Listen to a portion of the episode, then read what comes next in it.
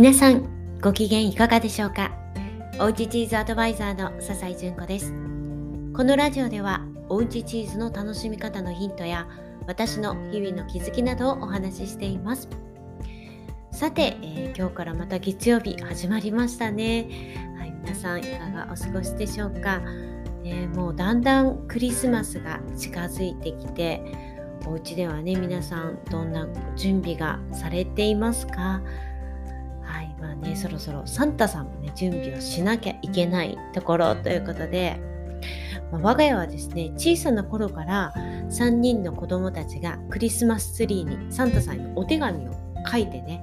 こうずっと貼っておくっていうね、まあ、そういうことをしていたんですけれどもそれはもうとてもとても丁寧にね書かれているんですね毎年。でね今年はえー、3人はですね19歳16歳12歳となっています、まあ、成人の人もねいるわけなんですけれどもなおですねというかまあさらに詳細なメッセージになってですねこのサンタさんへのお手紙が、まあ、さりげなくなのかよくわかんないんですけど、まあ、誰にも言わずにですねあのちゃんとツリーにねあの貼ってあるんですよね。サンタさんどこまで希望を聞いてくれるのかななんていうふうに思いながらもめちゃくちゃ詳細が書いてあるので結構笑います。はい。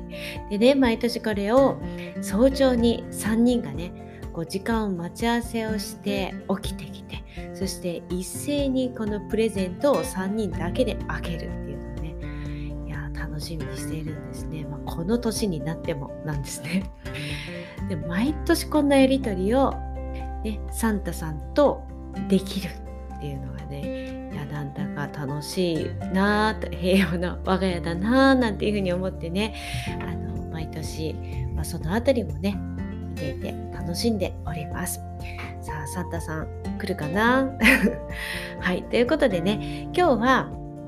えー、チーズでねクリスマスパーティーを華やかにする工夫ということでねちょっとだけお話をしてみようかなと思います。はいまあ、サンタさんもねあれなんですけれども一方でねお料理なんかのメニューもねそろそろもう考えた方とかもいらっしゃるでしょうしね、いやどうしようかなって迷っている方もいらっしゃると思います。で結構ね私がそうなんですけどメイン料理は決まってもそれ以外のサブおかずをえどうしようかなっていうふうにね割と悩んだりするんですけど皆さんどうでしょう、でね私はその中に必ずやっぱりチーズプラートっていうのを準備するんですね。皆さんはどうですかね？でその時によってねちっちゃなまあちっちゃなってでもそうでもないけれどもまあちょっとねチーズとフルーツをちょいちょいと盛り合わせたものもあればですねあの大きな盛り合わせにしたりとかね、まあ、毎年いろんなバージョンで楽しんだりしているんですけれども、うん、皆さんもね是非私のこのあのねポッドキャストを聞いてくださっているということはですね是非チーズをねクリスマスにちょっとでも出してもらえたらなんだか嬉しいななんていうふうに思います。で、まあ、チーズというと食後の後まあ、スイーツの前ケーキの前というね位置づけでもしかするとね食べられるかもしれないですね。まあ、もしかすると最初からね置らあの置かれていて、まあ、気軽にこうねあの取りながら食べるという形であのカジュアルにというのもあるかもしれませんけどね。うん、でまあそんなね、えーうんまあその食後の後でもいいんですけれどももうそんな時にはねお腹がいっぱいなのであのまあちょいちょいとね綺麗に盛り付けておけばねそれでもいいんですけれども例えばね他の食材フルーツも可愛いんですけれども例えば生ハムとかオリーブとか例えばねクリスマスならパテなんかも用意される方もいらっしゃるんじゃないかなと思うんですね。それをこうクラッカーとかパンに塗っておつまみにして食べたりとかね。でそういうのを小皿に入れて、まあ、パンとかクラッカーなんかと、まあ、それらを一緒にねあのチーズのプレートに盛り合わせる。うんまあ、そういう風にするとあのチーズがねたくさんなくってもとても華やかに見えるしそしてあの他のねおつまみもついているのでお料理がこう途切れている間というかねあのちょっとこう合間にポイってねつまんだりしながらワインを楽しんでおしゃべりも楽しんでなんていう風にね、え、できるので、え結構ねこういうパーティーの時っていうのは割とモリモリっとねいろんなものをね載せたりします。うんまあ、特に私最後にじゃあチーズ食べようと思うといつもお腹いっぱいになってですね食べられなくなっちゃったりするので、うん、もうなんとなくねもう最初からいろんなものと盛り付けてね合間につまんだりすることもあります。で、まあ、こんな風にねあのタッ大きめのものにいろいろもりもり盛り付けたりすることもありますしまたねいや少量で全然いいのでこうクリスマスの雰囲気をねたっぷり出したいなーなんていう時にはやっぱりフルーツがいいですね。フルーツのあの美しい色っていうのがあのとても映えます。なのでケーキにいちごを飾るようにですねあの、まあ、そういったものをね一緒に飾っていただくとすごくいいんじゃないかなと思います、まあ、定番なのがいちごなどの赤。ですね。ラズベリーとかもいいですね。ラズベリーブルーベリーとかもありますけどあとハーブやブドウのグリーンを使ったり。そしてあのドライフルーツの中でもオレンジ系のものとかねキラキラしてるんですよね。ああいうものをちょっとこう、うん、クリームチーズを丸めてねその周りにまぶしてみたりとかあるいはこうチーズを盛り付けたところにちょっとね端にあのポロポロってこう置いておくとねキラキラしていて綺麗だったりします。で、まあ、ハード系の、えー、チーズだったらねナッツなどはとてもね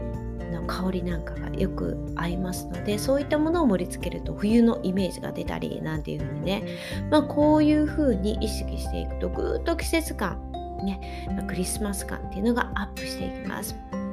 でチーズそのものは結構シンプルなので例えばチーズだけを切って季節感を出すっていうのはねなかなか難しいと思うのでこういう副食材をうまく使ってみるといつものチーズが全然雰囲気違っていきますのでもうぜひね楽しんでいただきたいなと思います。で一番私のそのプラットを見ていただけるのがインスタかなと思うのでなんかこうお気に入りのあこれ真似してみたいななんていうのがあったらね是非チェックしていただきたいなと思います。でねもしチーズショップなんかで購入するっていう方がいたらヤギ乳製のチーズシェーブルチーズっていうのがありますけれどもこちらもねおすすめなんですよね。で外はねちょっとグレーのこれ炭をね最初に混ぜた塩をまぶしていてそれがこう熟成する間に乾燥していってグレーになるんですけれどももう中切るとね真っ白だったりします。うん、これはヤギ乳の特徴なんですけれどもあとはフレッシュなシェーブルだったら本当に全部真っ白なんですよね。まあ、シェーブルというとこう初夏の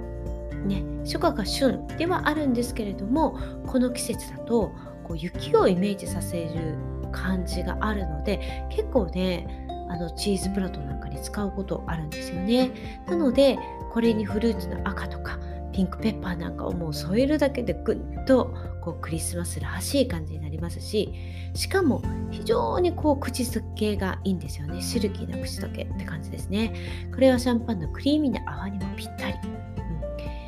ねこだわる人であればあのよくねワインとかチーズ食べるという方ならバランセっていうねチーズご存知でしょうか？上が切り取られたピラミッド型のチーズなんですけどこれをねスライスしていくんですよ。うん何ミリぐらいかな？5ミリぐらいの厚さかな？はいこれをワイヤーのようなねあの もので失礼しました。少しずつねこうカットしていってすいません失礼しました。でこれをね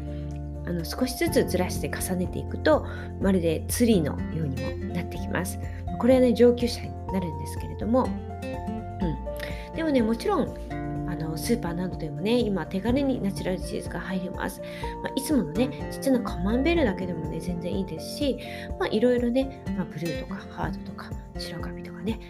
100g 単位でね売ってますのでまあ、3種類ぐらい例えば盛り合わせてねフルーツなんかをこう一緒に添えていただいてうん、っていうのもねすごくいいんじゃないかなと思います。ぜひぜひ楽しいプレートにチャレンジしてみてください。まあ、とはいえねちょっと基本習ってみたいなとかクリスマスアレンジを一緒にしてみたいなんていう方はね気軽にご参加できるオンライン講座あります。はいもうとっても1時間でね終了いたします。はいぜひチェックしてみていただきたいと思います。また親子参加のワークショップっていうのもあってね実は今の朝にはい10時から1時間でねお子様と楽しく、まあ、準備をしていただきそのままクリスマスパーティーに並べていただけるっていうのをねあの作りたいと思います。思いますはいまあ、お子様と作るといえどですねもうお味はもうバッチリですしあの見た目も非常に可愛いと思いますのでもしご興味ある方いらっしゃいましたらねあのぜひの予約ページの方をチェックしていただきたいなと思います。ではですね、今日はこの辺りで失礼しようと思います。ぜひチーズ楽しんでくださいね。はい、ではまた明日お会いしましょう。